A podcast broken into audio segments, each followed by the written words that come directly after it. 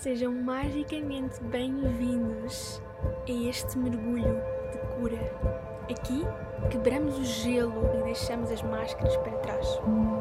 Esta é uma viagem à essência, através de histórias de revolução e interiores. Um espaço de rendição, de expressão,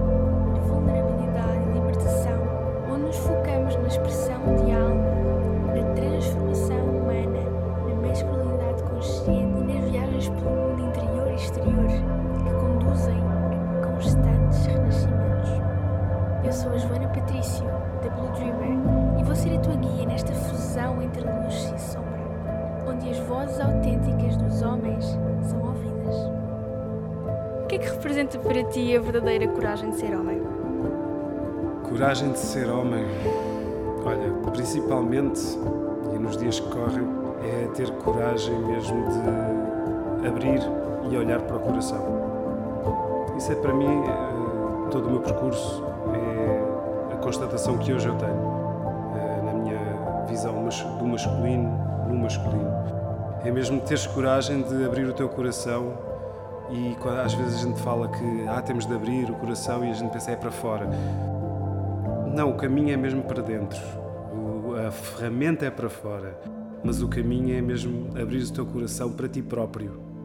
Conseguires olhar para ti, conseguires observar-te no que tu achas que tens de bom, que tens de menos bom e realmente abraçar aquilo que tu és hoje. E isso é a verdadeira coragem, porque, como sabes, eh, e hoje em dia a maior parte do masculino está muito ferido por estar muito fechado muito fechado dentro de si e para fora do seu coração.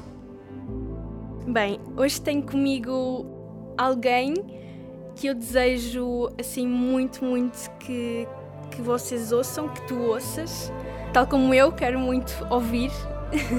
e este é um convite a mergulharem na voz e no percurso do Rui Estrela e do Sagrado Masculino. Sabes, Rui, é mesmo assim. Significa muito para mim ter-te ter-te aqui hoje e também dar, de certa forma, também contribuir para te dar a conhecer e, e ao teu trabalho, porque sinto que és assim uma peça também fundamental, puzzle, puzzle nesta missão, e então eu acho que ninguém melhor que tu para te introduzir também a ti próprio, o que é que é o Rui, o que é que é esta missão. Muito bem, muito bem, Janinho. Olha, antes de mais, obrigado pelo convite. É com muita honra que eu aceitei e quero já desde já dizer que honro muito a iniciativa e este projeto que, que estás a, a levar para a frente, porque, como tu sabes, é muito importante dar esta voz e desde já agradeço-te muito esta, esta oportunidade de ouvires a minha. O Rui Estrela, quem é o Rui Estrela? Olha, é um homem. O Rui Estrela é um homem como todos os outros. Não tem nada a mais nem a menos do que os outros todos que vivem esta vida de querer trilhar o seu caminho e honrar o seu masculino.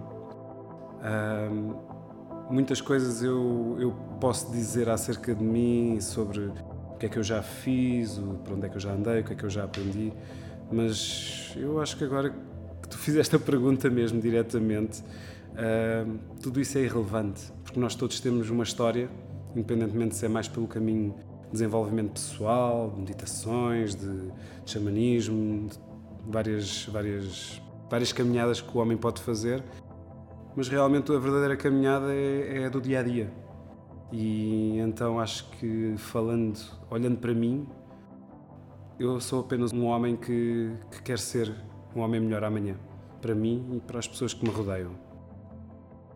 Pronto, para quem não me conhece, a parte mais do meu trabalho, mais profissional, eu desde há muito tempo que me dedico a mim próprio, a me conhecer melhor, a, fazer aquilo que eu disse há pouco de tentar ser melhor amanhã, um, pouco melhor todos os dias. E neste espaço de desenvolvimento pessoal comecei-me a focar muito no masculino, ou seja, no desenvolvimento humano do homem. Tenho, uso várias técnicas, faço alguns trabalhos com várias técnicas que uso, desde, desde o xamanismo até a meditação. Uso muito a respiração como alavancagem para conseguirmos sair de alguns estados que já estão cristalizados.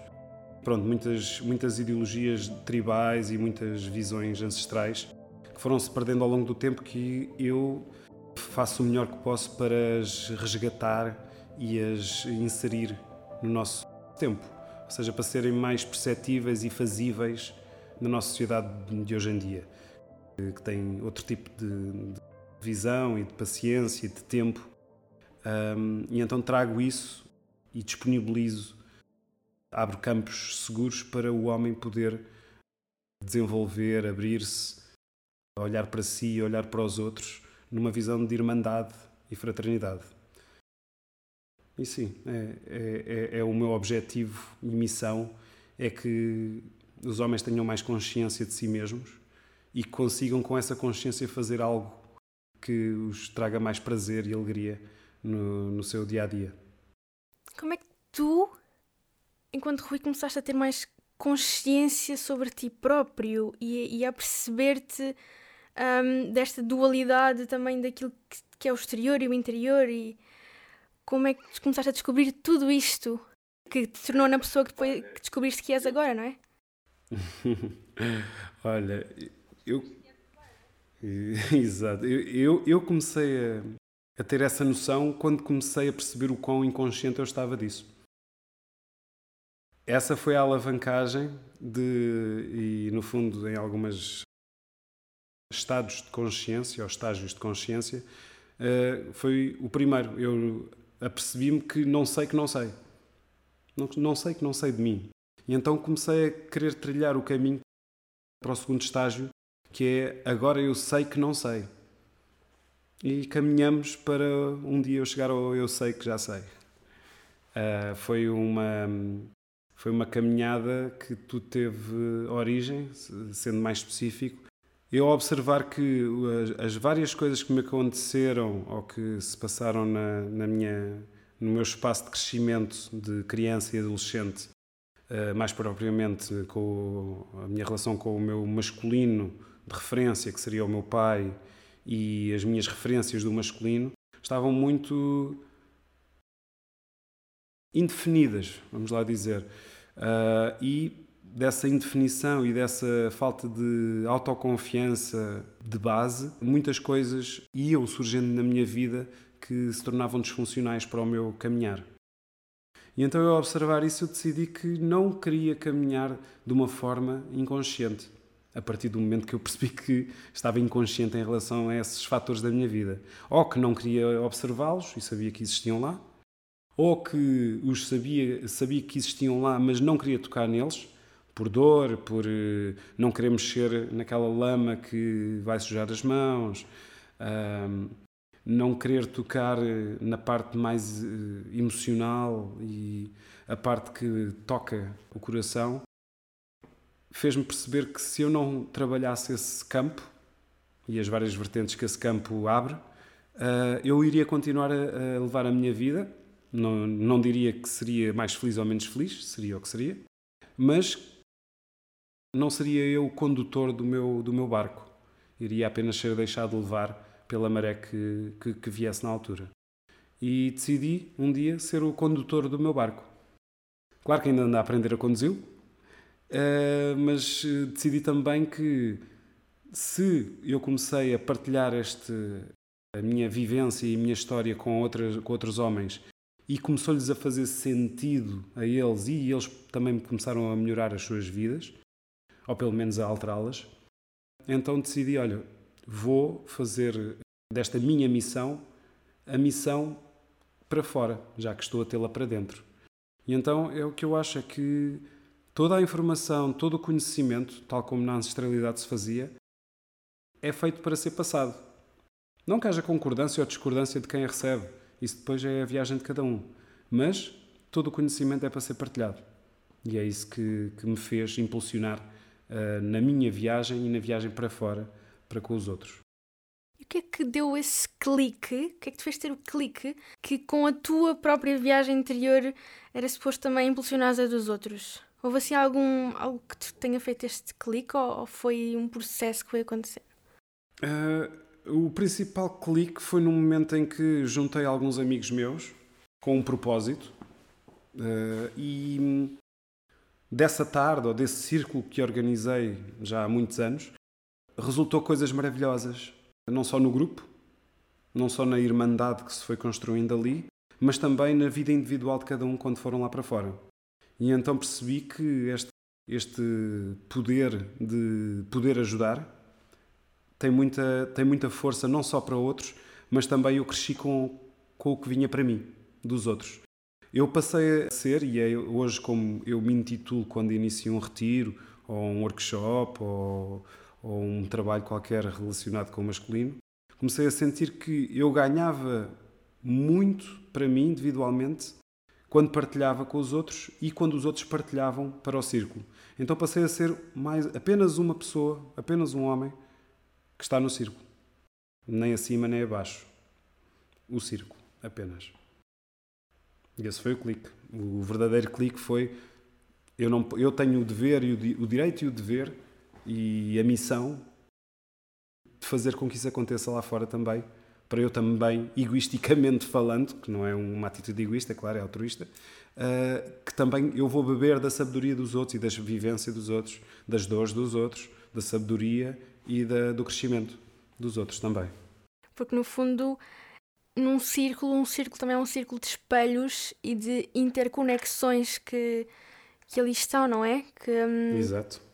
Que tanto ajudam a conectar pontos como, hum, como a perceber que eles existem. Uhum. É, e, e, isso vai, vai ligar àquilo que eu disse no início, que é quando tu partilhas, o homem é muito fechado.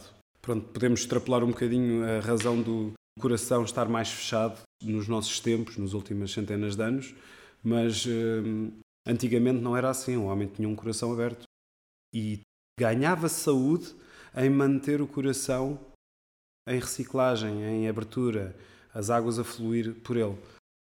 Fazia-se nas tribos, os círculos à volta das fogueiras, dos homens, os momentos e eventos próprios para essas situações, os rituais, os rituais iniciáticos, os rituais de anciãos, e então, essa envolvência toda, para mim é o que me faz mais sentido, sem dúvida. O que é que te foi ensinado, o que é que te foi mostrado sobre o que é ser homem? No meu crescimento ou atualmente? Se for no meu crescimento, é um bocado a base de muitos homens que, que vêm ter comigo hoje, que é eu não sei o que é ser homem.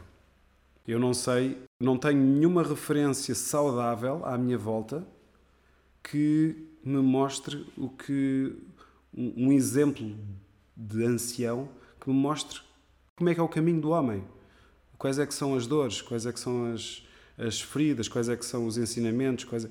ou seja, essa informação está tão diluída no tempo e muita dela até foi destruída por outras razões que ajudam a manter uma certa, um certo nível hoje em dia na sociedade que, que fizer, fecharam, vá lá, as portas ao desenvolvimento masculino.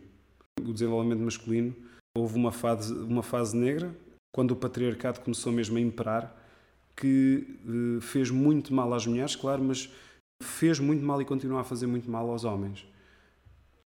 O rapaz deixou de ter um, um salto para uh, uma, uma mentalidade e uma consciência de homem adulto, ao homem maduro. E então, hoje em dia, há muitos homens que já têm uma idade de 50, 60, até mais, que continuam a vibrar na, na, na vibração do rapaz. E, e, pronto, isso faz com que haja toda a sequência de, de disfuncionalidades uh, adjacentes a isso na nossa sociedade, como por exemplo divórcios, por não entendimento de si próprio e das mulheres, uh, facilmente manipuláveis com coisas, o carro, a mulher assim, o modelo de mulher que deverá ou não deverá uh, um homem ter, a ânsia de poder, as guerras e combates que são próprios de um crescimento adolescente mas que conscientemente, no homem consciente e maduro não fazem sentido da forma que elas são vividas hoje. E, e pronto, temos vários casos na nossa sociedade bem, bem, bem berrantes do homem rapaz líder de, de, de sociedades, como Bolsonaros e Trumps e Putins que fazem, fazem uma, um, um recreio dos seus países e do mundo com, com, uma, com uma consciência ainda um pouco infantil. Exato. E, e também mesmo, eu acho que é, é, é tão. Bem, há tantas coisas que eu quero dizer. um, e também acho que é mesmo muito isto de, de ver realmente tantos supostos homens, ou uhum. calhar é mais correto dizer um, pessoas, seres humanos do género masculino, que, que ainda são meninos, não é? Que são assim uns bebés grandes. Uhum. Um, que à mínima coisa estão a ter triggers emocionais e a reagir com eles, não é? Com, com todos estes esquemas emocionais, estes traumas, estas necessidades não suprimidas, não é? Que, que lá estão, que lá continuam e à mínima coisa e depois há esta, hum, eh, lá está, a reatividade que, que vem muitas vezes por forma de raiva e, e de agressividade verbal, um, tanto verbal como física. Mas que no fundo, dentro desse, dessas pessoas, não é? Está um menino ferido um, que, como não, não vai chorar nos cantos, acaba por. Um, não é como não vai chorar nos cantos, forma. como não vai hum, realmente olhar para essas feridas, para o que é que elas significam, porque é que elas estão ali a fazer, que uhum. mensagem é que elas trazem, uh, de onde é que elas vêm, porque muitas vezes também vêm de, da própria linhagem familiar, não é? Uh, e mesmo há traumas que vêm também de outras vidas, e então há todo este culminar, toda esta ramificação que, que nós todos temos aqui para curar, não é? E hum, acaba claro. por não haver uma. Hum, ao não termos noção disto, acabamos todos por não saber lidar, por nem haver sequer a própria uhum. consciência uhum. de como é que é correto lidar com. Nós simplesmente, Exatamente. olha, agimos, acontece, pronto. Uhum. Um, e então acho que há, às vezes é, não é só a falta de consciência, mas é nós não temos noção sequer que há esta consciência ou não. Uhum. Com, e como é que nos podemos aperceber disto, não é? Acho que também passa muito por aí de nem sequer temos noção de, de nos termos desligado tanto um, da nossa própria natureza, no fundo, que, que, gera tudo isto que se vai reciprocando. Uhum. Recipro... Exato, entendo perfeitamente. Mas agora disseste uma palavra muito chave aí no meio desta frase barra pergunta, disseste uma parte muito, muito, muito importante que é quando tu falaste em reação. Uh, hoje em dia, e pronto, estamos a falar de homens, claro que isto é transcende o género, mas uh, o homem tem muita reatividade. E o que é que é a reatividade? A reatividade, nada mais nada menos que é uma ação sem consciência. Não cites esta frase, que não é bem assim, mas quando um, quando um homem é reativo, um homem adulto, um homem, um homem maduro, está a ter uma atitude infantil. Porquê? Porque age sem pensar. Age uh, como um, um, um animal uh, reage a um, a um estímulo. Houve um barulho, mete-se em alerta e foge. Uh, é confrontado, ataca. Uh, tudo isso são características, eu tenho um filho que vai agora fazer dois anos, que eu vejo no meu filho. Que ele, neste momento do seu crescimento, é reativo apenas. Acontece alguma coisa, ele tem uma reação. Ainda não tem o nível de consciência para tentar descodificar o que é aquilo e outro nível acima de consciência que é como é que eu vou reagir de uma forma eh, que esteja em concordância com os meus valores, com os meus princípios, com a minha maneira de, de estar neste mundo, que uh, faça sentido para mim e para o outro lá fora. Então, quando tu falas em reatividade, e os homens apenas reagem, impulsivamente às vezes, uh, é essa falta de, de, de trabalho na sua consciência, de maturidade emocional, e de, de sentido de, de, entendimento de quem ele é mesmo. Como é que ele se define, como é que ele se avalia a nível de, dos seus valores e dos seus princípios. E isso faz todo o sentido porque hoje em dia, uh, e como estávamos a falar de homens que já deviam estar num, num estágio de consciência maduro, ou pelo menos com mais consciência que a, a consciência do rapaz, uh, continuam a ser reativos. E isso faz com que aconteça muitas das disfunções que afetam muito a nossa sociedade hoje em dia. Por exemplo, 79% dos suicídios são masculinos. O homem sente-se que é fraco se pedir ajuda ou se mostrar a sua fragilidade. E eu estou a fazer fragilidade entre aspas, porque uma pessoa ser frágil não é uma pessoa ser fraca. A fragilidade é a capacidade, para mim, que tu tens de deixar passar o pano, deixar cair o pano e seres vulnerável. Essa vulnerabilidade não é fraqueza. E quando o homem é instruído ao longo de gerações pelos seus avós, pelos seus bisavós, pelos seus pais e vai passando de geração em geração, o que é que vai acontecendo? Vai protelando e fazendo com que essa seja a verdade absoluta a forma como foi passada de geração em geração. Se não houver nenhum, nenhum, nenhum momento, nenhum, nenhuma passagem, nada que faça que diga este ciclo está viciado e não traz felicidade nem ao homem nem às pessoas que o rodeiam, ele vai ser protelado porque, no fundo, é o que o homem aprendeu de trás e então vai automaticamente e quase inconscientemente passar para a frente. E, no fundo, isso é o que eu tento, por algum, nem digo travão, mas trazer alguma luz para dizer não, isto não é uma verdade absoluta. Uh, ser violento para uma mulher não é eh, só porque o teu avô fazia e o teu pai se calhar também teve algumas atitudes, não é a maneira de ser, porque tenho a certeza que se tu o fizeres, se calhar há uma parte dentro de ti que se sente que estou a ser um homem, mas há outra parte dentro de ti que diz isto não está certo, mas eu não sei porquê. E esse não sei porquê é o que traz nesta sociedade masculina e ainda bastante cristalizada o sentido de masculino. O que é que é ser homem? Então, se todos fazem isto, eu também vou fazer e vou ser homem também. E se ninguém der nada além de mais informações, mais oportunidade, mais visão sobre este assunto, vai continuar a ser só esse a base crescimento. Ou não crescimento, neste caso. É, eu até já me emocionei aqui porque eu não sei porquê, eu sinto eu sinto mesmo muito estas dores. E muito mais do que às vezes alguns padrões também negativos que, que aconteceram com as mulheres devido também ao patriarcado, não é? Não sei, por exemplo, questões como o abuso e coisas assim, pode ser estranho, mas é a minha verdade. Mas depois, quando se vai falar do papel do homem, há, há muito a parte de. Ok, a mulher sofreu muito. Sim, sofreu, é verdade. Mas porquê? não é?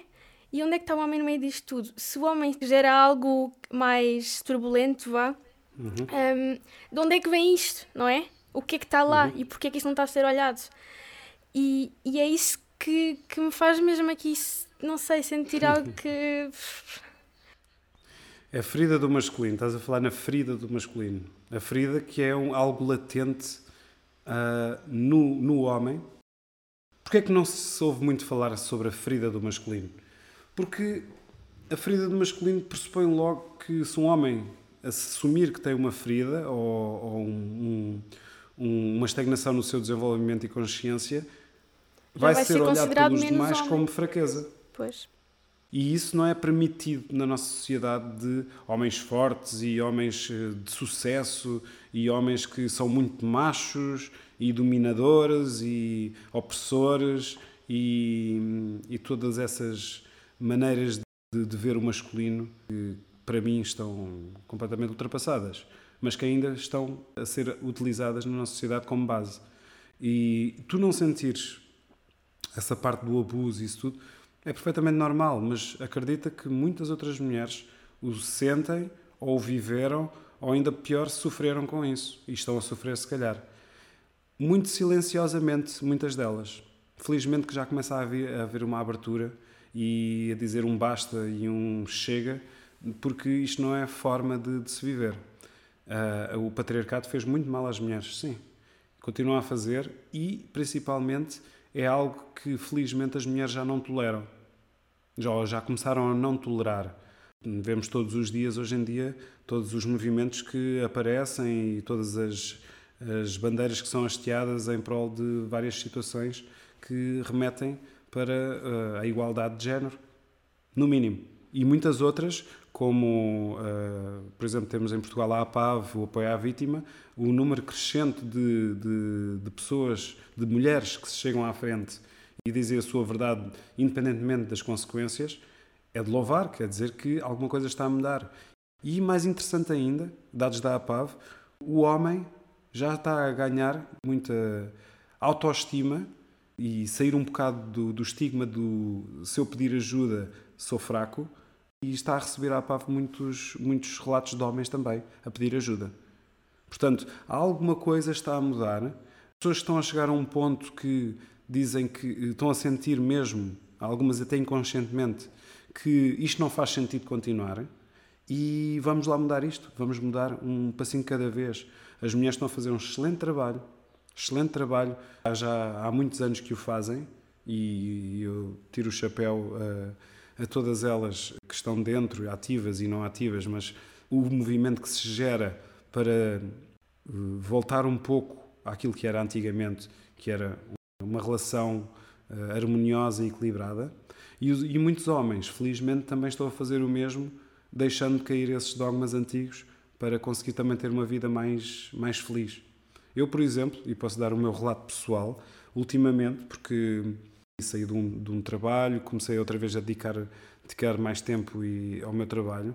Tenho a Inês que está a ter muito sucesso nessa, nessa ajuda, nesse levantar da bandeira e mostrar que o feminino tem, tem tudo e merece muito mais.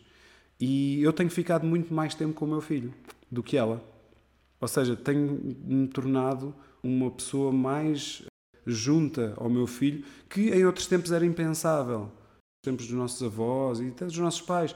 Eh, um homem tratar da criança mais tempo e com mais tarefas do que a mulher é uma coisa impensável. Então aquele homem tem algum problema.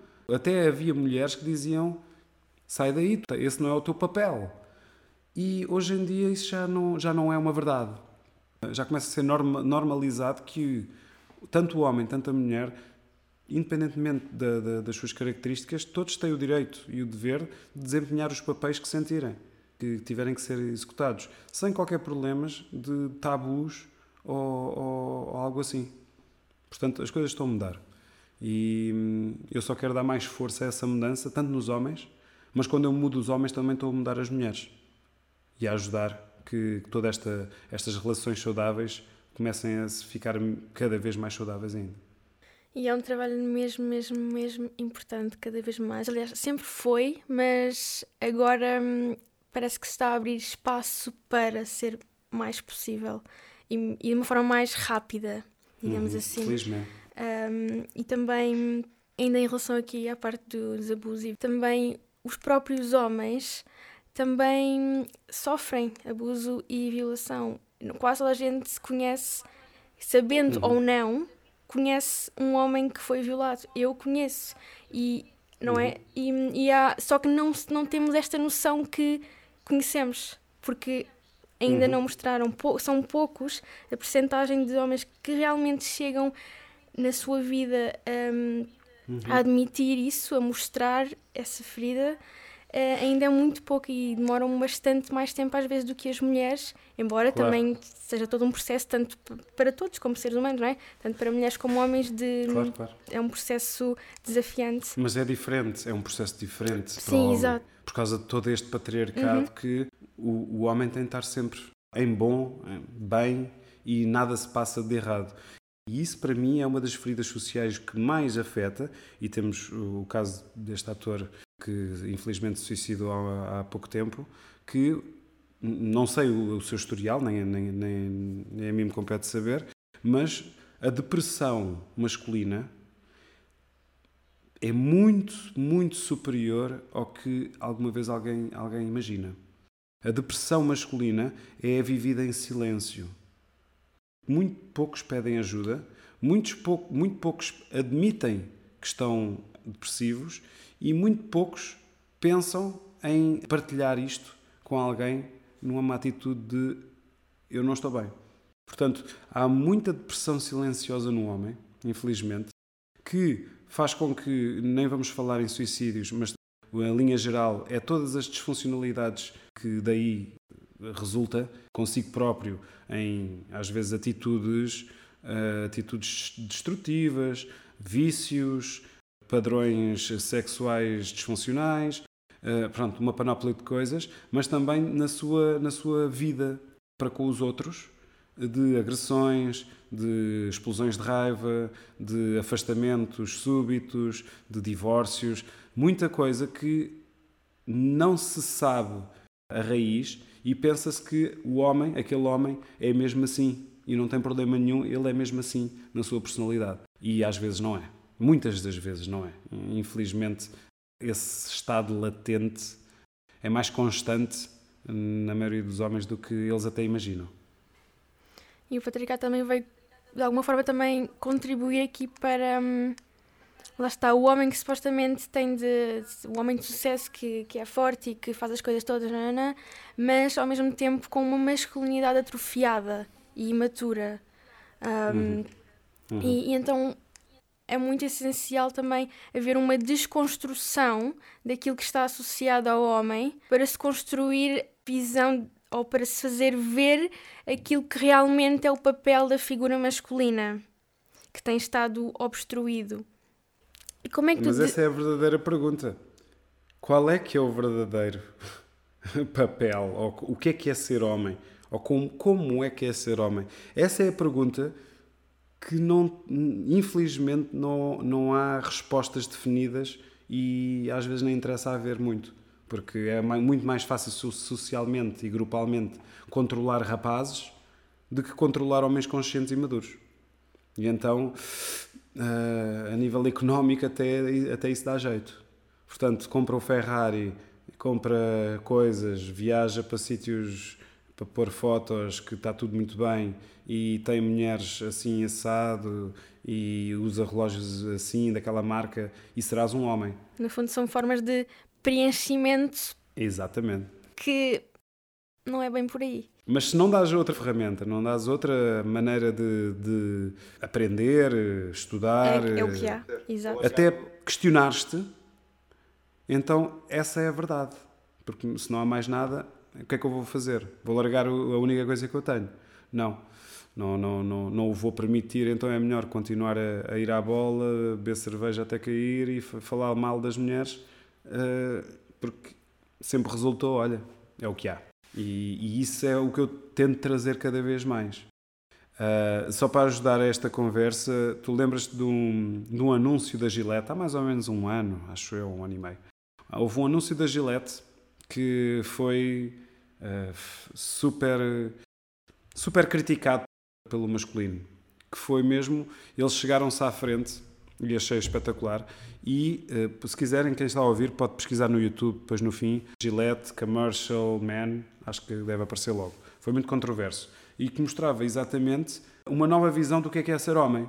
Porque antigamente era aquele homem musculado a barbear-se, que entrava no carro com a sua camisa e muito sucesso. E eles desconstruíram aquilo tudo de uma forma quase a, a, gozar com esses métodos antigos, que tipo duas crianças a lutarem no chão e os homens a beber cerveja à volta de um churrasco, a dizer homens vão, uh, rapazes vão ser sempre rapazes e a rir-se homens a, a, a, mandar piropos um bocado malaciosos a uma mulher que passa e vir um amigo, é pá, olha, isso não está muito certo como, como estás a fazer a, essa abordagem. E ele a ficar assim meio constrangido. Ou seja, eu estive a acompanhar, não, não esse anúncio, mas os comentários no YouTube sobre esse anúncio e foi devastador. Devastador. Ou seja, mais de 90% dos homens que foram comentar foi tudo a dizer o que é que é isto, querem fazer com que os homens passem a ser maricas, que os homens passem a ser eh, frouxos, eh, fracos, isto é, isto é um atentado, deviam era despedir já este gajo. Ou seja, as tentativas que têm havido ao longo do tempo de uh, chocalhar um bocadinho os antigos, os, os, antigos princípios do patriarcado vêm rapidamente ser devastados pela própria comunidade masculina. E então isto mostra que há muito trabalho ainda pela frente. E mostra o quão incutido este, estas ideologias estão em nós. Uhum. E, e não só isso, a pouca autoconfiança e autoestima do homem que está do outro lado a fazer estes comentários.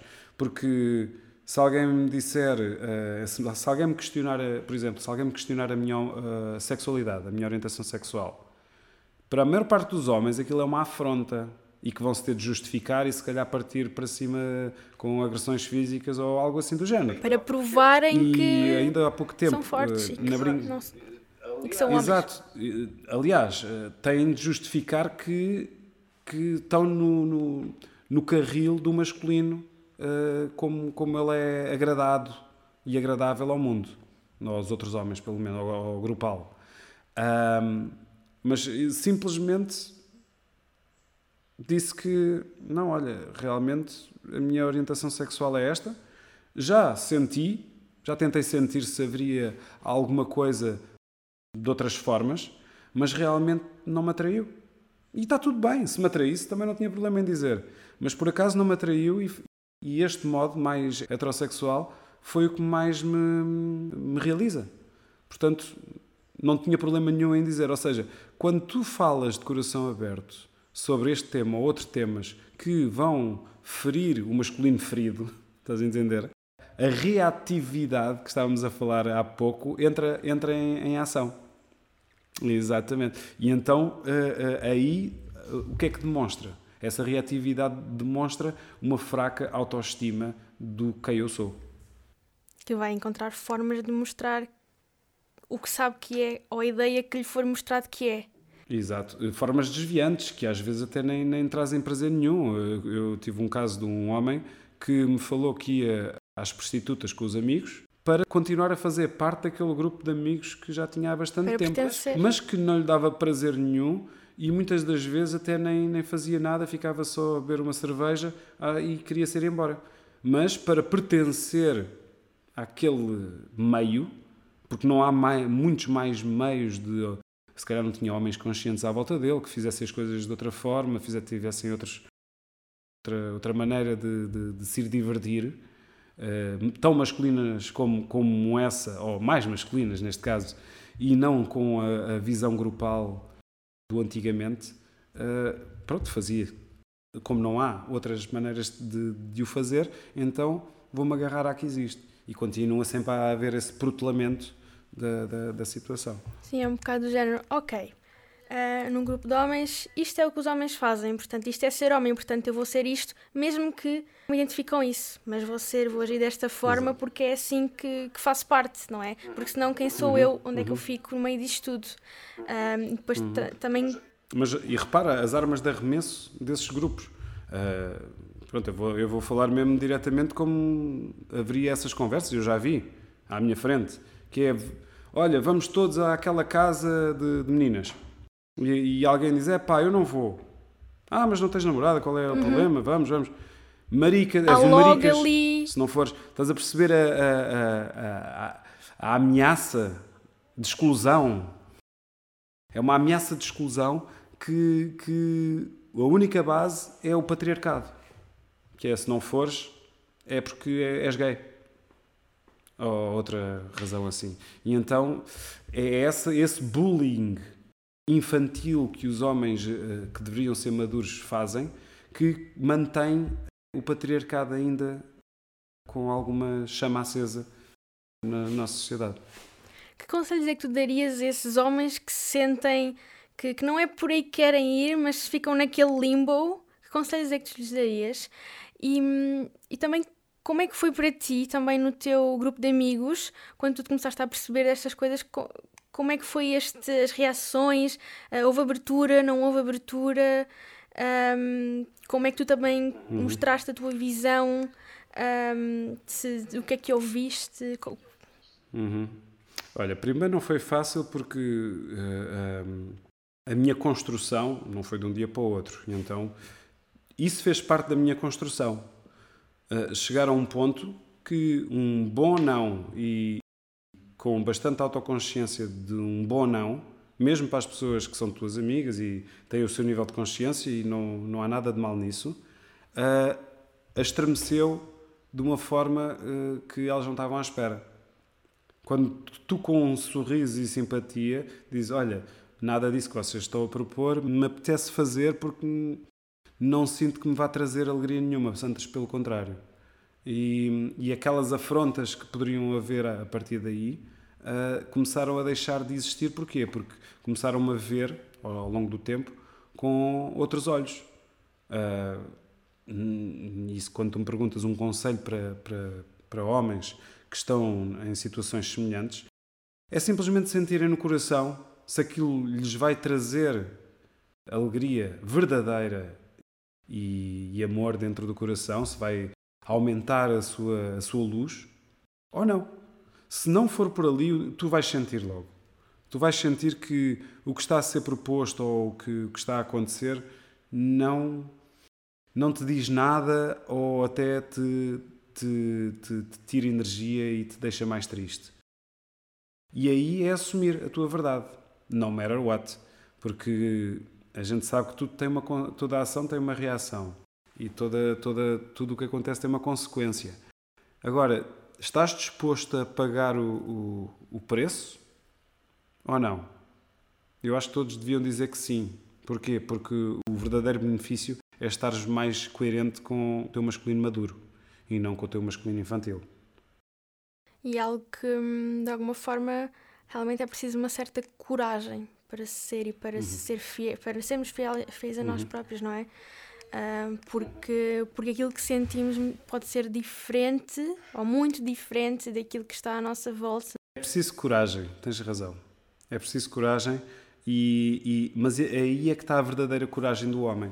A coragem do homem não é apenas aquele que uh, vê um desafio, alguma coisa perigosa e vai lá. E muitas vezes costuma ir lá para se vanglorizar e ter a aprovação dos, dos demais.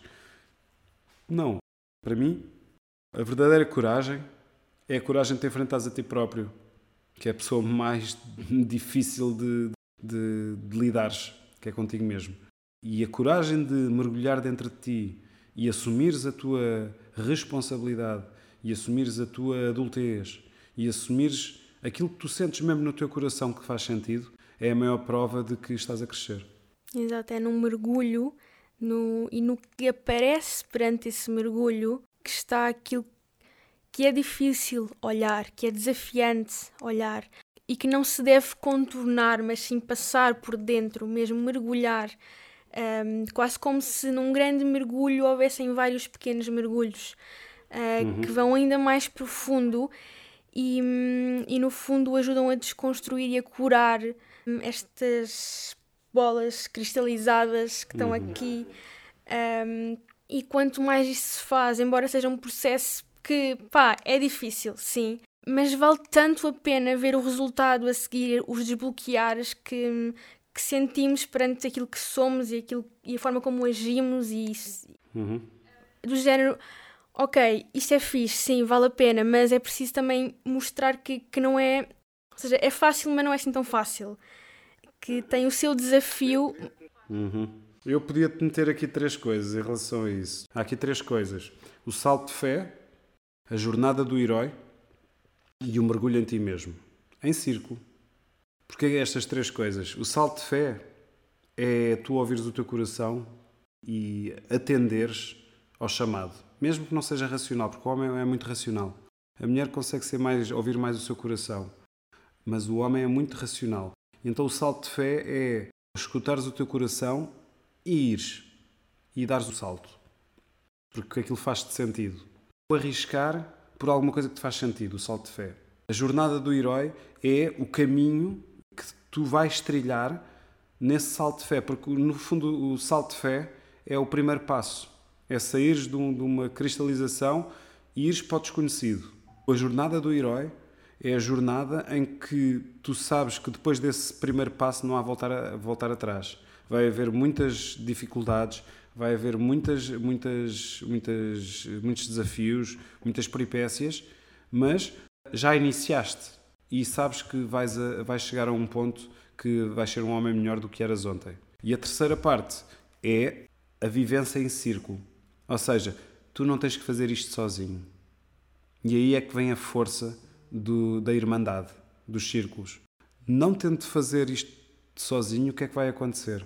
Vai, vai fazer com que, se tu estiveres perto de ti ou uh, no teu grupo de amigos ou, ou círculos do masculino que existam perto de ti ou qualquer tipo de apoio que te acompanhe nesse, nessa caminhada, nessa jornada.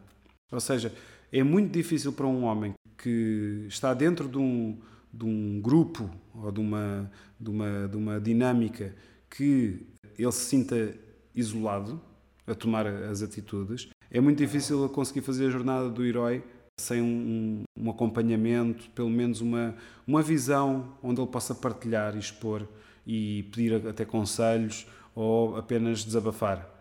Portanto, essas, para mim, essas três, eh, essas, essas três partes que formam uma sequência são fundamentais.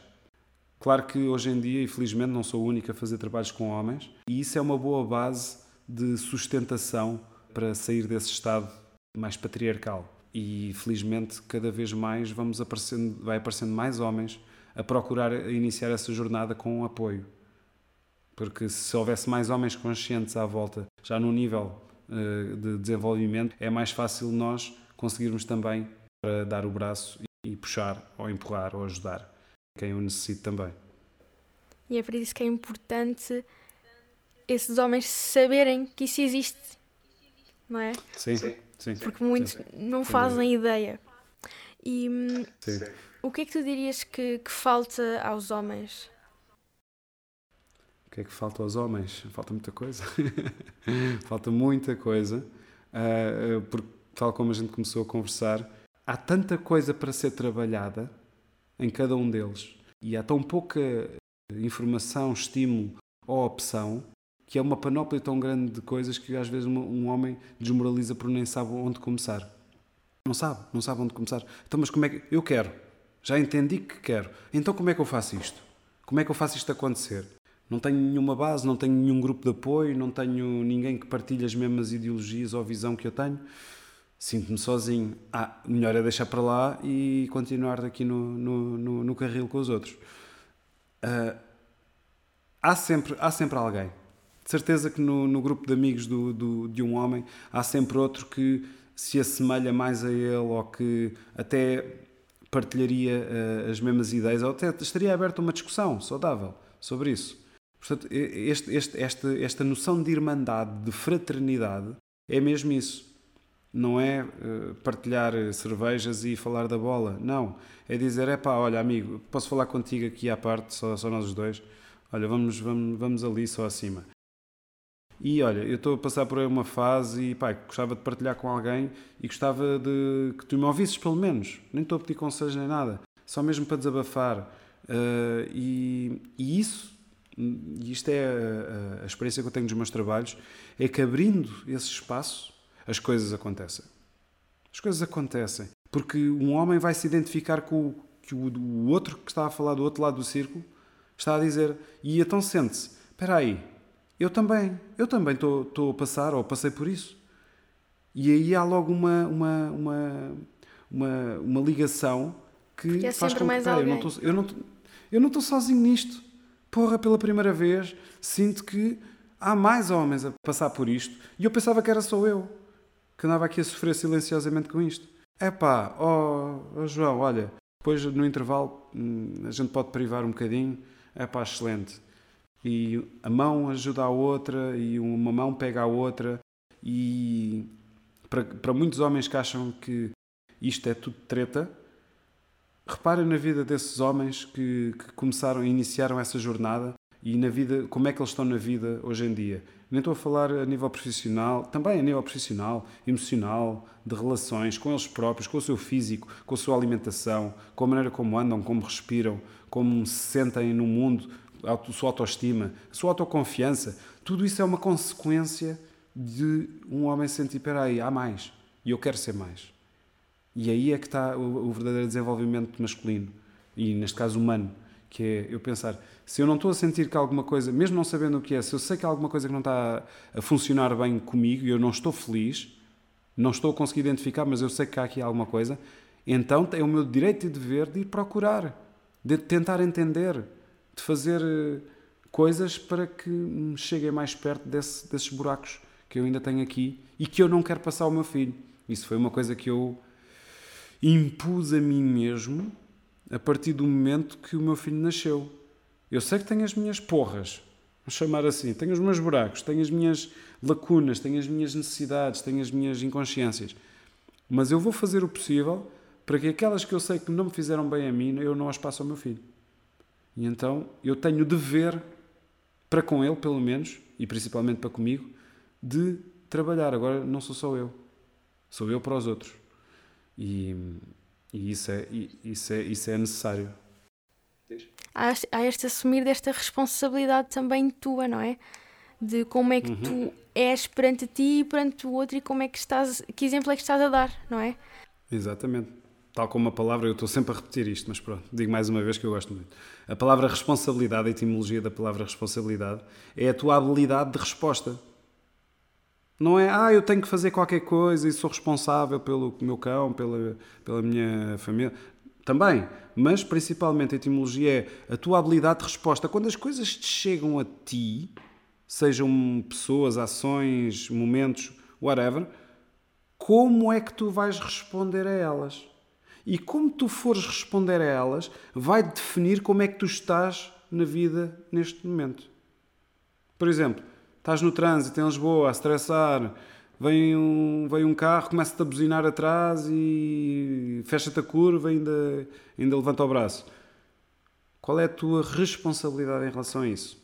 Podes sair do carro, ir atrás dele e partilhar o vidro com o cotovelo. Podes começar a mandar vir deste lado ainda mais alto e a fazer uns cabés. Podes apenas abanar a cabeça, podes aumentar o volume e fazer com que nada aconteça. Podes sair do carro e ir ter com ele e perguntar: Olha, você está bem? Está tudo bem? Vi que você está um bocado nervoso. Uh, podes simplesmente ignorar, podes fazer muitas reações, mas neste caso reações conscientes. E então é como é que tu vais reagir ao que te aparece na vida. Isso vai definir como é que tu estás na vida. Bang, bang.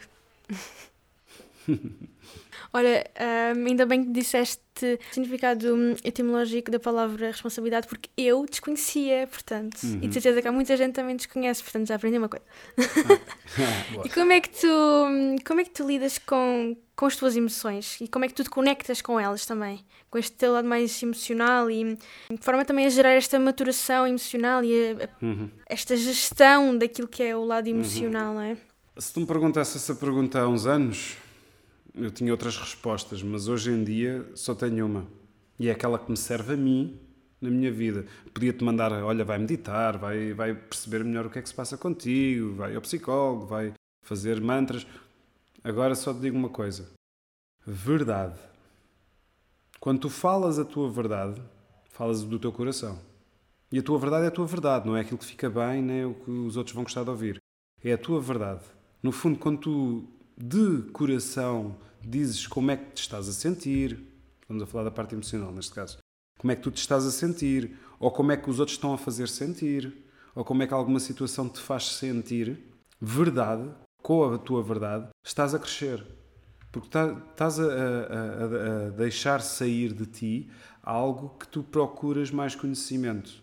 E é através disso que eu faço todos os dias esse treino de maturação emocional.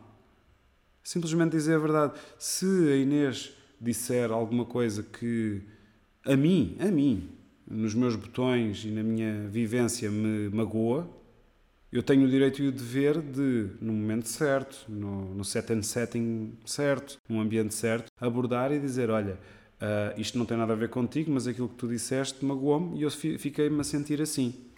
Uh, Queres falar um pouco sobre isso comigo? Para eu também me entender um pouco melhor e para não conseguir entender o, o, o que é que gatilhos é que isto me tocou. Portanto, isto é o que eu uso para mim, na minha, na minha visão de eu quero ser mais consciente com as minhas emoções e saber tirar melhor partido delas. Porque é realmente um grande partido para tirar delas. Muito grande. E, e é isso Muito grande que. Mesmo. E, e, e, o que é que a maior parte dos homens faz? Fecha as emoções. Está tudo bem, estás bem, está tá tudo bem. E depois vais chorar para casa sozinho. Uh, uh, olha, isto que eu te disse uh, tocou-te de alguma maneira. Não, não, não. Ou seja, é, é, é normal na, na visão patriarcal a insensibilidade masculina. É normal, até é requerida. Ou seja, o guerreiro que vai para a guerra leva uma seta no, no, no, na barriga, mas está tudo bem, eh, andar a passear com ela. Não, é pá, se há uma ação de alguém que faz para contigo que te magoa ou que te traz alegria, não tem de ser só coisas más, uh, é bom partilhares isso para melhor entenderes as coisas em ti. E eu sinto que, pelo menos aquilo que eu tenho observado, que há hum, é quase como se houvesse duas formas de hum, disto acontecer. Por um lado, há, há os homens que reprimem tudo, suprimem e criam uma bola eh, que depois gera explosividade quando rebenta, quando já não dá uhum. para encher mais, rebenta. Mas depois há os outros que, que ouvem algo e já estão a reagir, já chega lá no fundo da ferida e, e, só que, uhum. e estão a dizer o que sentem, só que não é o que sentem, é o que é o que é ferida, não é? É o que vem uhum. dali que sai de uma forma disparada. Portanto, uhum. sinto que há aqui estas duas vertentes também. Claro, claro. Depois há o comunicar daquilo que se sente, mas sem ser hum, de forma que a outra pessoa vai, vai entender. Uhum. É de forma que a outra pessoa também vai. um trigger a ser despertado. Depois há aqui uma grande confusão, não é? Sim, sim. E isso, isso posso te explicar. Pronto, isso dava um livro, que se calhar vai ser o meu primeiro livro uh, que tem a ver com as feridas, as feridas dos arquétipos masculinos. Quando falamos nos arquétipos masculinos, estamos a falar do guerreiro, do, do rei, do guerreiro, do amante e do mágico ou do, ou do mago, na visão de Carl Jung. Mas, uh, no fundo, o que é que o que, é, o que, é, que são esses, esses, quatro arquétipos? No fundo, é a nossa parte espiritual, mental, física e emocional que todos nós, homens e mulheres, temos dentro de nós. Mas é revista numa visão do masculino. Por isso é que são esses arquétipos. Uh, o que é que cada arquétipo tem? Tem o seu, o seu extremismo, ou seja, a sua parte desmedida e a sua parte em falta. Por exemplo, um rei, que é a nossa parte uh, espiritual, em excesso, é um tirano o rei com déficit da sua parte espiritual é um fraco. Então, acho que tem outro nome, mas é, mas, é, mas é mais ou menos isso. Isto só para complementar exatamente o que estavas a dizer. Os vários tipos de reação de cada homem a, a, a algum toque numa ferida têm a ver com o seu desequilíbrio em cada um desses, desses, desses arquétipos. Ou seja, no fundo, se temos quatro arquétipos e, temos duas pontas em cada lado, estamos a falar de um monte de reações possíveis, dependendo de onde toca a ferida, ou de como é que o homem está constituído na sua, na sua integridade. Por exemplo, um, o amante, que é a parte emocional, em, em excesso, o que é que ele faz? Ele é o, aquele mais politicamente correto, mas é agressor. Ou seja, faz-te sentir mal sem tu perceberes muito bem como é que ele fez aquilo. uh, o guerreiro em excesso é o, o chamado brutamontes, ou, ou, aquele que bate uh, para, para ganhar razão ou para, para ganhar poder. Ou seja, há uma panóplia, e tu disseste dois ou três, que se encaixam em cada um deles. Percebes? Ou seja, a reação da nossa parte desequilibrada vai, vai fazer com que haja um estilo de reação. Eu posso ser vítima quando alguém me confronta, eu posso ser agressor quando alguém me confronta, eu posso ser distante quando alguém me confronta, eu posso ser uh, muitas coisas do mesmo, de uma mesma fonte, dependendo de como é que eu estou ou como é que eu sou. E, e, por isso é que muitas mulheres, neste caso estamos a falar de relações heterossexuais, às vezes falam comigo a queixar-se de vários tipos de agressão ou de disfunção que acontece com elas. Por isso é que há várias formas de desequilíbrios no masculino. E então temos de olhar para elas de uma forma mais na ótica da psicologia e tentar entendê-las e fazer o quê? E aí está, pronto, alguma das partes do meu trabalho que é, então se já, já tomamos consciência que tu, este homem que eu tenho à minha frente, tem estas características, tem mais uh, inclinação para para ser assim, mais vítima, e quando é apertado, tem a sua reatividade é desta forma, então achamos um padrão. Como é que nós vamos equilibrar isso? Depois de identificado e consciente, vamos, imagina uma balança, se está a pender muito para um lado, temos de pôr alguns pesos, ou tirar de um lado e pôr no outro. Então vamos ganhar, vamos trabalhar a autoestima, ou vamos trabalhar o, o sentido de missão, ou vamos equilibrar com trabalhar mais o corpo, eu me sentir mais autoconfiante. Ou seja, tudo tem o seu contrapeso para o equilíbrio. E sentes que estes, estes que os arquétipos masculinos também podem servir como modelo daquilo que, que é o masculino equilibrado, o masculino saudável. Ou seja, cada um destes arquétipos, uhum. quando está no seu equilíbrio, a junção deles uh, numa pessoa, não é? Acaba por funcionar também, se calhar, como um modelo de referência. Ou não? Sim, sim, eu entendo. É assim, este, este esquema que eu te falei agora, vamos imaginar é uma blueprint, é um mapa para mapear, na ótica do masculino, a sua psique de cada um. É apenas um, um mapa. Agora, o que, o que fazer com isso é que depois tem. Há vários caminhos para lá chegar. E vai depender também de cada indivíduo e daquilo que cada indivíduo tem para trabalhar, não é? Exatamente. Há muita coisa o que tem para trás, o que quer para a frente e o que é necessário para equilibrar, para caminhar com mais saúde nesse, nesse caminho. Uh, mas agora volto ao meu filho, desde que o meu filho nasceu, eu tenho cada vez afastado mais desse mapa. Porquê? Porque cada vez mais o caminho do coração não é empírico, não é, não é, não é estático, não é um mapa caminho do coração tem muitas, muitas nuances e dentro das nuances há outras. E cada homem é um homem e eu sou um homem hoje assim, mas amanhã já posso estar de outra maneira e já necessito de outro, de outro, de outro encaminhar ou caminhar ou outro caminho. Entendes? Qual é que é a grande diferença de antes e depois do, do meu filho ter nascido? É que quando tu fazes as coisas de coração, independentemente de qual seja a ferida do homem, não estás a, a, a querer encaminhá-lo e era isso que eu fazia um pouco. Eu tentava, através de até inventei uma, uma técnica de coaching para homens, nos meus workshops e retiros fazia algum encaminhamento. Claro que não era dizer o que as pessoas devem fazer, mas tendia a analisar demais para ter um mapa, para saber onde é que eles estavam e o que é que eles deveriam fazer ou que caminho é que seria. O meu filho foi o meu maior mestre até hoje, que ele veio-me mostrar mesmo: tu não tens de fazer nada, tu só tens de estar presente, apoiar e cada um faz o seu caminho. Eu apenas dou o suporte, o apoio e principalmente o amor uh, por cada um e por cada ferida, porque eu não sou diferente de nenhum deles.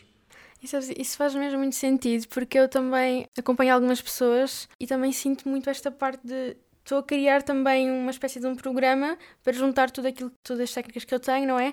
E ando naquela coisa, crio uma linha condutora, não crio, porque depois eu no momento eu, eu intuo as coisas, não é? Perante a situação, porque cada pessoa tem realmente coisas diferentes e, e então também ando a perceber em que parte é que eu crio uma espécie de linha ou não, porque não há um padrão. Cada pessoa tem mesmo o seu próprio caminho que só se, e que só vamos perceber esse caminho no processo não é? Então também anda assim neste, uhum. neste descobrir. Uhum. Mas também tu estás num claro. caminho. E vais ter maravilhosas descobertas ao longo desse caminho, mas o caminho apenas se faz trilhando. Arriscando. Percebes? Nada é estático, nada é, é igual. Ou seja, tu vais aprendendo andando, tal como todos nós. E então está tudo certo. Nunca descores, nem ninguém que nos está a ouvir descore, aquilo que é hoje. Porque é maravilhoso. Pode não ser aquilo que a gente gostaria que fosse, e se calhar nunca vai ser. Mas principalmente, tudo o que aconteceu de bom e que a gente acha que foi menos bom, porque para mim tudo é bom. Seja o que vier, há coisas que doem mais, outras que doem menos, outras que tocam mais na ferida, outras que tocam menos. Mas tudo o que aconteceu até hoje é para ser honrado. É para ser honrado. Eu, durante muitos anos, eh, vivia muito revoltado com o meu pai. E o meu pai era uma pessoa que era presente e era ausente ao mesmo tempo e que provocava a paz podre em casa. Ou seja, ele estava connosco, vivia hum, na mesma casa que nós, mas pouco habitava nela uh, de coração, apenas para dormir de vez em quando e comer. E então isso causou em mim uma grande ira, uma grande raiva. Porquê? Porque o meu, o que eu gostava que acontecesse, as minhas expectativas, são só minhas, não estavam a ser cumpridas. E então o que é que isso, o que é que isso me provocou? Provocou-me um, um, um, sentimento de raiva e consternação em relação a ele. Oh, claro que fui crescendo e também este, este todo o trabalho em mim me começou a fazer sentir e ver que não tenho que ter raiva nenhuma de ninguém. Cada pessoa teve as suas atitudes e as suas ações por alguma razão, que se calhar nem nunca vai entender. Alguma necessidade, alguma, algum caminho diferente. E quem sou eu para julgar o caminho dos outros? Não posso. E então, esse trabalho de perdão, que no fundo nem nunca deveria, deveria existir porque não há nada para ser perdoado, foi também uma das peças fundamentais para querer trabalhar com o masculino, porque homens mais conscientes vão dar origem a relações mais conscientes, vão dar origem a gerações mais conscientes. Portanto, eh, eu sei que vou falhar com o meu filho. Não sei onde, não sei como, mas vou falhar. Epá, é humano, é normal. Tal como o meu, o meu pai, para mim, falhou em muitas coisas, e, mas ajudou-me a construir esta persona que eu sou hoje. Portanto, só tenho a agradecer por faz, todos fazerem parte de, de, desta, desta grande caminhada que é a vida. Portanto, não há coisas boas nem más, há coisas. Trilhar o caminho, que ao mesmo tempo é um mergulho. E é muito engraçado porque eu tirei uma carta e olha lá o que é que saiu: Breaking Trail. like a breakthrough is yeah, yeah. at a hand. abrir caminhos, não é? Yeah, é mesmo isto de abrir o caminho, de, se, de, de darmos este salto de fé e de arriscar nesse caminho. Uhum. Nos círculos que, que fazes, nos trabalhos que fazes, quais são os padrões que tens reparado uh, nos homens com que trabalhas? o maior padrão de todos é uma grande ansiedade por um espaço daqueles que muitos nem sabiam. Uh, muitos nem, sa nem sabem o, o, o quão dentro deles há uma ânsia de querer expressar-se de uma forma adulta e consciente entre homens que também estão à procura do mesmo. E o que eu faço é preparar um ambiente seguro, um ambiente de irmandade, um ambiente que uma pessoa conquiste e desenvolva a, sua confiança no, no grupo para que o que está lá cristalizado há tanto tempo dentro dos corações deles consiga sair para fora. Não dá para trabalhares consciência se não despejares o copo. Se lá tem tanta coisa e às vezes nem sabes que tens água no copo, como é que tu vais meter mais água? Não dá. E então, essa, respondendo à tua pergunta, essa necessidade de latente para alguns conscientes, para outros inconscientes, de, de desabafar, de abrir as comportas da sua, da sua vivência ao, ao mundo, coisa que muitos, se calhar, nunca fizeram, uh, é um padrão constante em todos. Agora, se me tiveres a perguntar padrões mais específicos de, dessas situações, dessas partilhas, desses, do resultado que sai do, dos meus exercícios e das minhas, dos meus rituais, vem muito a falta de autoestima. O eu não sou capaz, eu não sou suficiente, sinto-me sozinho, não sou viril, uh, tenho vergonha de dizer que hum, sexualmente uh, não estou naquele patamar pornográfico. não me sinto bem quando distrato as pessoas que eu amo, uh, só para me sentir forte e, e, e, com poder. Também há alguma parte de uh, bissexualidade e homossexualidade latente, mas que nunca saiu, porque nunca houve um espaço para isso. Um, e quando eu digo-te isto, Joana, o que acontece nos meus trabalhos, tudo o que acontece já vem com uma grande carga de necessidade de exposição, mesmo que uh, certos homens não, não o sintam diretamente. Mas quando eles sentem aquela porta a abrir-se para eles poderem o fazer, é como se fosse anos e anos e quilos e quilos de coisas que saíssem de cima de, de cada um deles. E o que é que isso faz? Porque pronto, eu também estudo algumas partes da correlação entre as, entre as retenções energéticas que nós fazemos em nós versus uh, não só reações e ações uh, menos positivas, mas também uh, a ligação com o corpo, com doenças, com coisas. E, e há muitas doenças hoje em dia, não, não só do foro psicológico, mas também do foro físico, que o homem especialmente tem, que estão a ser cada vez mais ampliadas na nossa sociedade por causa mesmo dessa trava, desse, desse, travamento de, de, das emoções e, e da, da, sua verdade cá para fora. Portanto, há muito, muitas doenças muito relativas aos homens e muito interessante que muitas delas vão bater à parte sexual. A sexualidade é algo que eu cada vez estudo mais, eh, em parceria com a Inês, mas também eh, individualmente, mais na ótica do masculino. A visão da sexualidade masculina é algo que está tão pouco trabalhada na sociedade e no homem e tão deturpada e tabuizada, nem sei se existe essa palavra, que o próprio homem desconhece que desconhece.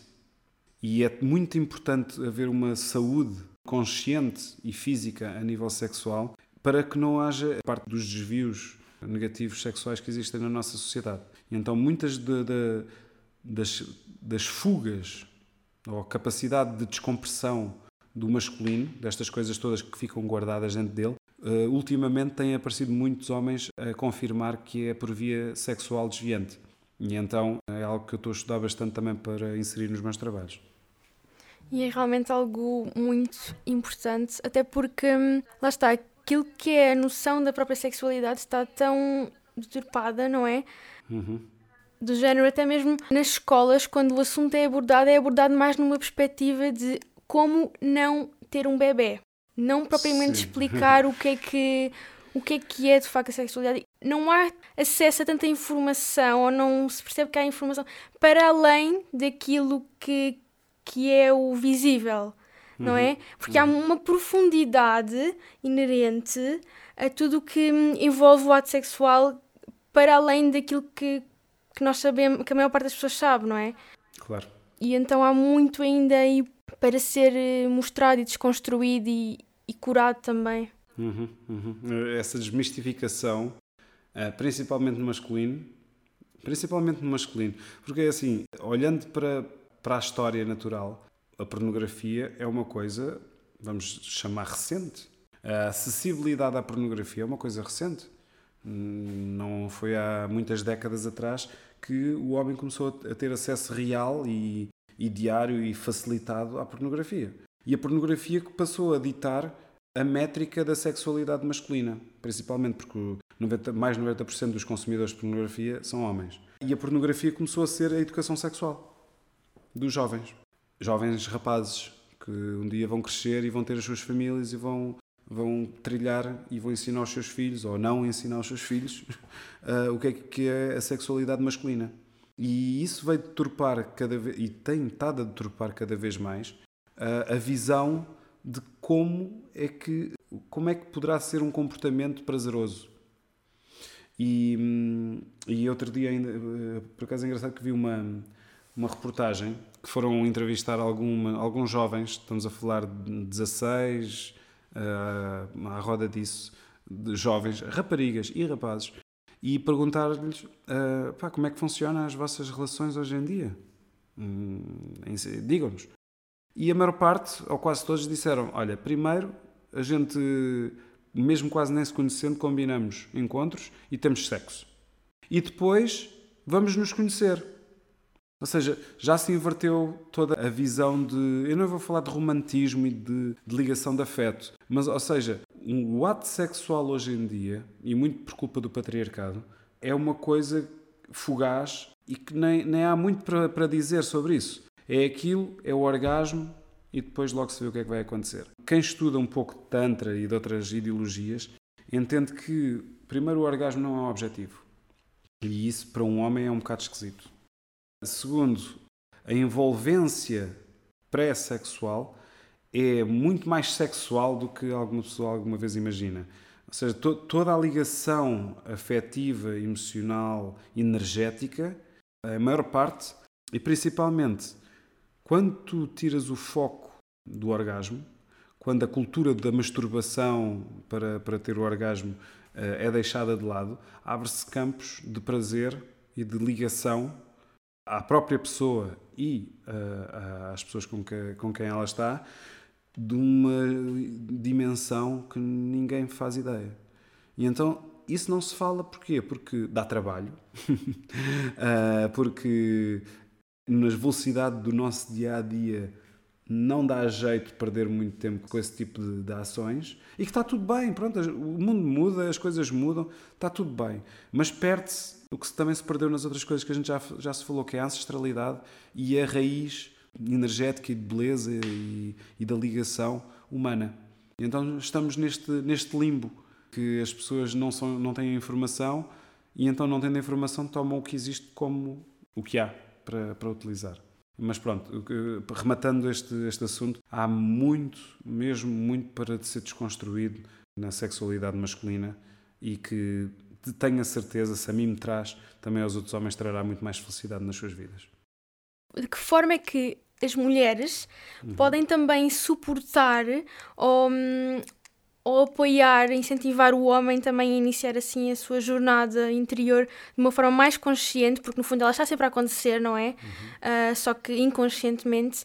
E, hum, e nem que seja, por exemplo, eu, uh, qual é que pode ser o meu papel perante os meus amigos que, que muitos, calhar, não estão nem aí para nada disto e como é que eu posso, de alguma forma, também agir de uma forma que hum, também potencie, que, que mostre uh, o que é que existe e que. Claro, olha, para mim, e eu no fundo só posso falar do que eu fiz e que deu, deu resultados, é uh, porque estamos a falar com pessoas que ou não querem tocar nessas feridas ou nesses, nesses assuntos, ou pessoas que não estão interessadas porque nem sentem, nem sabem que isso é uma hipótese. O que eu comecei por fazer foi apenas algumas perguntas desconfortáveis, que não são desconfortáveis para nós, mas que são desconfortáveis e coisas banais. Começar não só por os nossos pontos de vista, uh, porque aí depois também vai criar uma certa discussão, que é ótimo, sobre a situação, mas principalmente perguntas. Olha, um, como é que tens andado a sentir? Uh, e achas que há mais para ti? Uh, o que é que faria mesmo feliz? Perguntas basilares que muitas vezes não, não, não, não são perguntadas. Tipo, como é que tu defines? Uh, se alguém te visse de fora, como é que ele descreveria? O que é que tu gostas mesmo de fazer e não, não estás a fazer? Como é que tu gostavas mesmo de sentir? Coisas assim. Porque aí a parte mais fácil é o diálogo, é o que a gente tem de mais rápido, que é a nossa comunicação uh, entre, entre nós. E então eu acho que a minha dica principal uh, seria por aí. Claro que vai haver pessoas que ou não é o momento ou não estão mesmo para aí viradas e vais entender logo isso.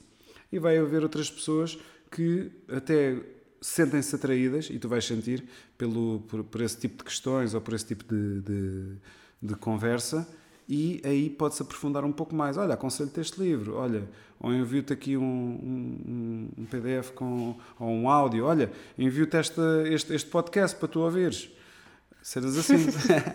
yeah, o que eu sinto normalmente, a minha experiência com as perguntas, porque eu costumo ir também muito por aí, é às vezes há muito aquela coisa de ou darem uma coisa super, uma resposta super superficial e mesmo que eu tente ir buscar mais, hum, não passa daí, eu tipo, ok, tudo bem, não vou forçar. Um, ou então não terem resposta, uhum. não saberem o que é que gostam de fazer. Uhum ou não saberem, ou seja, assim as coisas básicas, não terem noção do que é que são os seus gostos.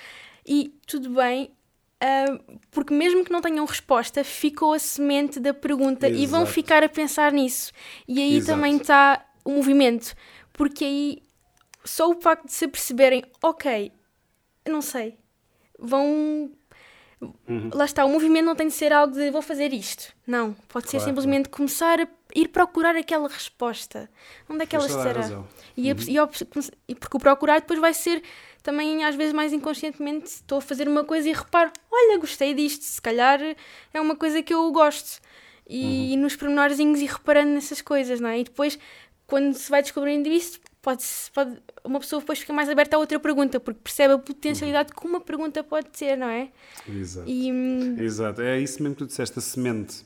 Isso, isso é, é, é a base de, de, de, de, alguém. Porque é assim, eu acredito no ser humano. Eu acredito em todos os seres humanos e acredito que todos têm a capacidade de serem felizes nas várias partes da sua vida.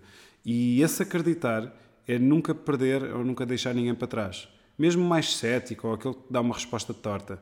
Por isso o que tu disseste é, é o que faz mais sentido, que é deixar a semente. Se eu disser a alguma pessoa, é pá, olha, gosto de ti e acredito que tu ainda podes ser mais feliz, se calhar ela passada uma semana vai-te perguntar, é pá, aquilo que tu disseste, como é que achas que eu consigo fazer isso?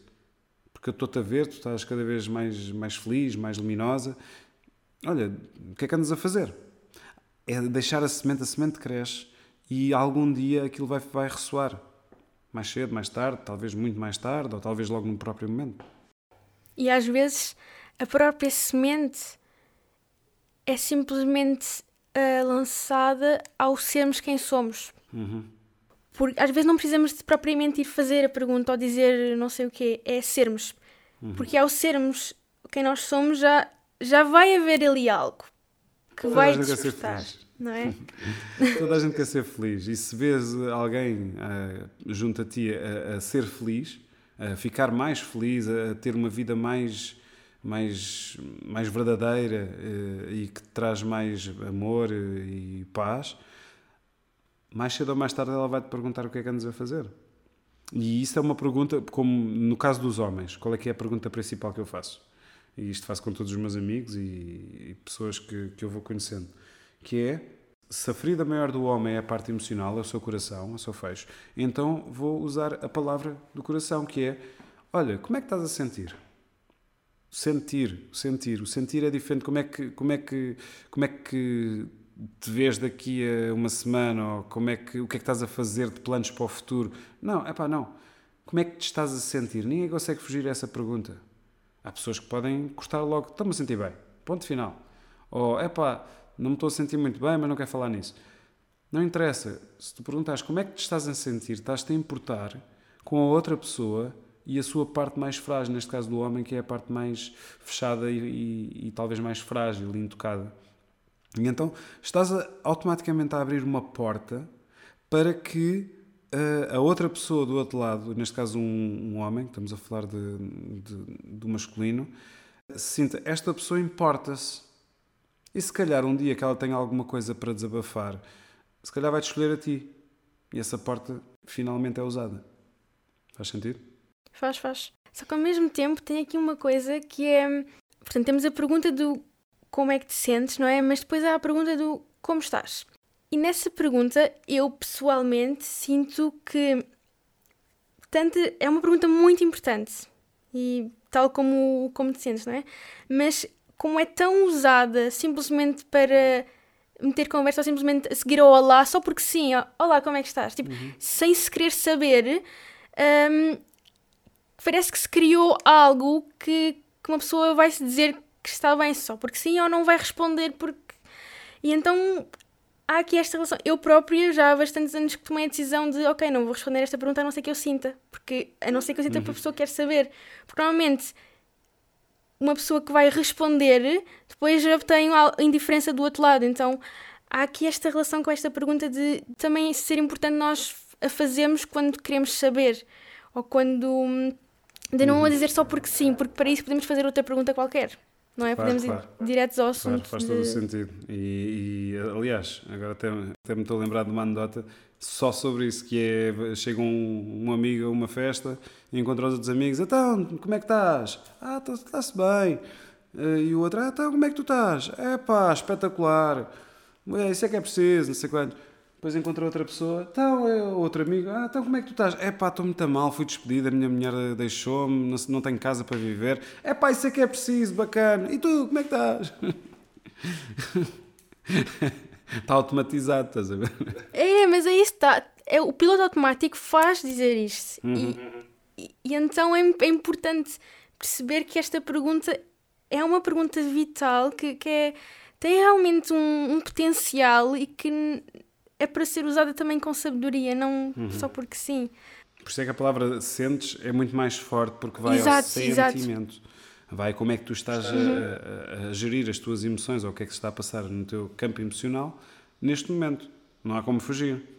Quer dizer, podes fugir, mas pronto. Sim, mas já não é tão fácil de fugir como, do que como estás, que tipo, ok, está bem, Uhum. next. Mas, a, mas a, a- a- resposta é relevante, percebes? A resposta, mesmo que ele responda só está tudo bem, eu estou-me a sentir bem, o que vale é, é o teu interesse como outro ser humano, outro homem neste caso, que está interessado realmente na- na- no estado emocional do outro. Ou no estado do outro. E aí estás a abrir um, um, um assento para um dia essa pessoa se sentar ao teu lado, porque viu em ti, e se calhar não nos outros, esse interesse verdadeiro. Olha, e dentro daquilo que são os teus padrões ahm, e hum, o teu próprio percurso, qual, qual é que tu sentes que foi hum, a máscara que usaste durante mais tempo na tua vida? Muitas delas ainda uso, mas agora sei que as uso. Já é no caminho. Ah, mas uh, durante muito tempo usei, usei a máscara do, do arrogante. E ainda sou. Uh, tenho, tenho de admitir, sou, pá, às vezes sou arrogante. Sou arrogante. Eu o que é que é para ti ser arrogante? as coisas melhor e mais rápidas à minha maneira do que os outros estão a fazer. E isso é. Vamos falar as coisas pelas palavras, é estúpido. Porquê? Porque a prepotência e a arrogância uh, uh, é apenas uma, uma, uma maneira de, de esconderes a tua, a tua, a tua, se calhar às vezes, uh, pouca autoestima para alguma situação ou para contigo, percebes? Uh, e isso acompanhou-me durante muito tempo. Felizmente já começo cada vez mais a ter consciência antes de o fazer, que me permite alterar o resultado. Uh, mas durante muitos anos estava automático. E era, e era, e era, e era arrogante. Era arrogante e não, e não me sentia bem ao fazê-lo, ao sê-lo. Servia para o que servia, mas sentia mal. Sentia, não me sentia feliz depois de o fazer. E então comecei a alterar essa prepotência, essa arrogância pelo outro espectro, que é uh, então ensina-me, ou então diz-me, ou então olha, mostra-me porque eu quero aprender mais. Ou seja, tornar-me uh, aprendiz em vez de sábio. Talvez essa foi uma das, das, das principais que, que eu tomei mais consciência que não me servia. E tenho outras, tenho outras. todos, todos temos, é, mas é assim, é a construção do nossa, da, nossa, da nossa persona, da nossa personalidade, uh, com as coisas todas que nos aconteceram, principalmente com os nossos pais e durante a nossa infância e adolescência, que fizeram com que isso ficasse ativo dentro de nós numa atitude de autossobrevivência. Porque tudo se baseia em autossobrevivência. Eu quero sobreviver e para não me descobrirem a careca, eu vou utilizar esta estratégia para ficar sempre tranquilo na, na, neste caminho. Quando tu começas a descobrir que quando tu mostras a careca é que o cabelo começa a crescer, é que se faz luz, percebes? Mas olha que é mesmo isso. é que é mesmo e, isso. E, e pronto, custa, dá trabalho, dá. Mas é assim, é um caminho que tu não consegues voltar para trás porque vês os benefícios uh, no teu dia a dia de, dessa, desse, da aplicação. Uhum. Da aplicação nas ações diárias. Uhum. E, mesmo é na própria forma de pensar, não é? Que se vai alterando. Mas também há... Claro, não vale ser empírico, não vale ser, ler 50 livros de desenvolvimento pessoal e ir a, a retiros isso tudo, se não treinares o que, os teus, as tuas aprendizagens no dia a dia. Porque senão é só um académico mais nada. E, e aí é que está o verdadeiro foi uma das coisas que eu comecei a alterar no meu trabalho. No meu trabalho foi exatamente isso. Eu, a partir do. E volto a falar do Francisco porque foi uma grande viragem na, na, aqui no meu caminho. A partir do momento que, que, que tu não passas pelas coisas, não tens moral para opinar sobre elas. Se tu não, vive, se tu não viveste certa situação, como é que tu podes ter uma palavra ativa sobre isso? porque leste um livro e falou sobre isso e estava lá uma fórmula mágica. Vale o que vale. Portanto, tal como o caminho de cada homem é o seu, eu apenas dou suporte, eu também só posso passar aquilo pela, pelas coisas que eu passa, estou a passar ou ultrapassei. E só isso é que me faz sentido. Portanto, eu sou um homem como os outros, sou mais um ponto no círculo e estou no mesmo caminho que todos os outros de querer ser um homem melhor amanhã com as minhas lacunas, com, com as minhas vivências. E pronto, e tudo, e, e tudo é um caminhar. Tudo é um caminhar. Mas em, em conjunto é bem melhor, digo já. E o Rui que tu, que tu agora tens mais consciência que, que és, que já percorreu todos estes anos, todas estas vivências, experiências uh, e tem todas estas noções agora mais conscientes um, que foram submergindo. Um, o que é que tu dirias ao Rui pequenininho? Oh, meu querido, está tudo bem. Está tudo mesmo muito bem e, e tudo o que se passou e, e, e, que aconteceu até hoje foi tudo, está tudo bem. Não, não, há nada, não há nada que aconteceu que fosse, que fosse mal ou que me arrependesse ou que não deveria ter feito. Está tudo mesmo tudo bem. Nós às vezes é que nos recriminamos das coisas que fazemos ou não fazemos na nossa vida. Se calhar era outra coisa, pior ou melhor, não sabemos. Mas o que eu diria à minha criança é que, olha, independentemente do que aconteceu, o amor resolve, resolve tudo uh, no presente. E toma lá um abraço. e o que é que diz a tua voz? Não são os meus olhos, pois não? A minha, a minha voz diz que vale a pena, vale a pena caminhar. Vale a pena partilhar o caminho e vale muito a pena gostarmos de quem nós somos, independentemente do que nós achamos que somos. Porque nós somos perfeitos, nós somos lindos com todas as nossas facetas. E a minha voz, se, se pudesse ser ouvida por, por, por todo o mundo, era só isso que eu diria. Ama-te como tu estás agora, não te descores, mas ama como tu estás agora. Amanhã o sol volta a nascer e, e podes continuar a tua viagem. Obrigada, Rui, pelas tuas partilhas. Obrigado pela, pela oportunidade, Joana. E finalizamos então este episódio. Obrigado, Joaninha.